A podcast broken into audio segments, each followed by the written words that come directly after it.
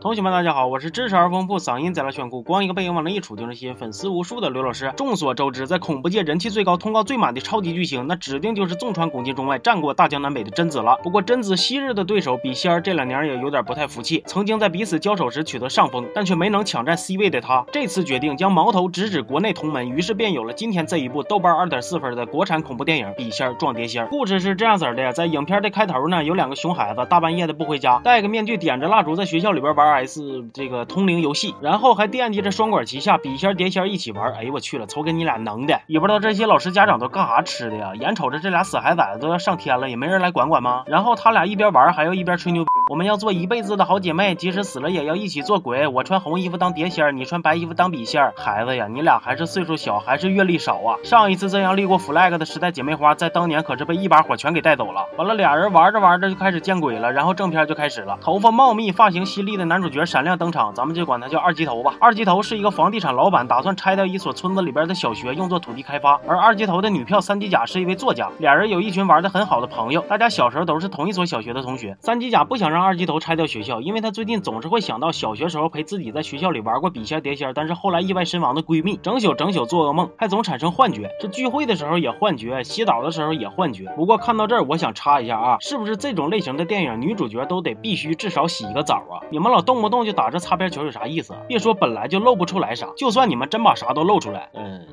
三鸡甲因为心里一直很不安，所以就决定回学校看看。认识了一个孤儿叫小雨，小雨说自己曾经杀死过一个同学。于是三鸡甲晚上睡觉做梦，就梦见一个白衣服小女孩蹲井边哭。完了，他还上去欠欠的问：“你谁呀？你咋了？”小女孩听完都无语了。你说你这么老大个人了，能不能问点有技术含量的问题呀？还我是谁？在这种氛围背景 BGM 下出现的，那我除了是鬼还能是谁？于是三鸡甲当场就被小女孩这缜密的逻辑给吓醒了。总之，三鸡甲的这些表现呢，让二级头看在眼里，烦在心头。于是苦口婆心。的就劝呐，儿子，儿子，我是你爸爸。停停停停！二级头打算带三级甲去参加哥们举办的僵尸跑，就是大家都化妆成僵尸，然后撕名牌，说是要以毒攻毒。哎呦我去了，老铁，这睿智主意你是咋想的呀？你就不怕这毒下边不畅朝上反，再给你女票整犯病了啊？这男朋友让你当的可得劲了。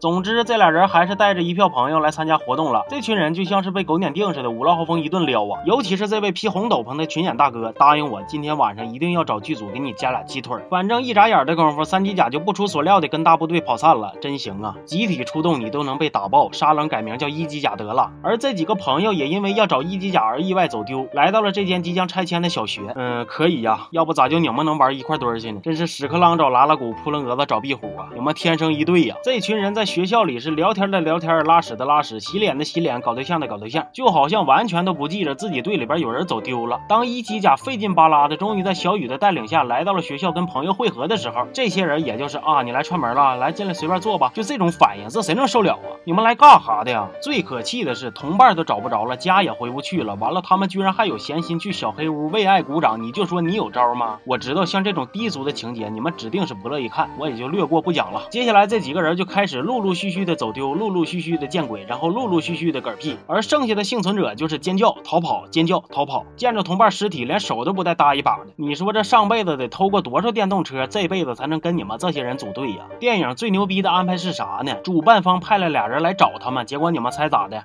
救命啊！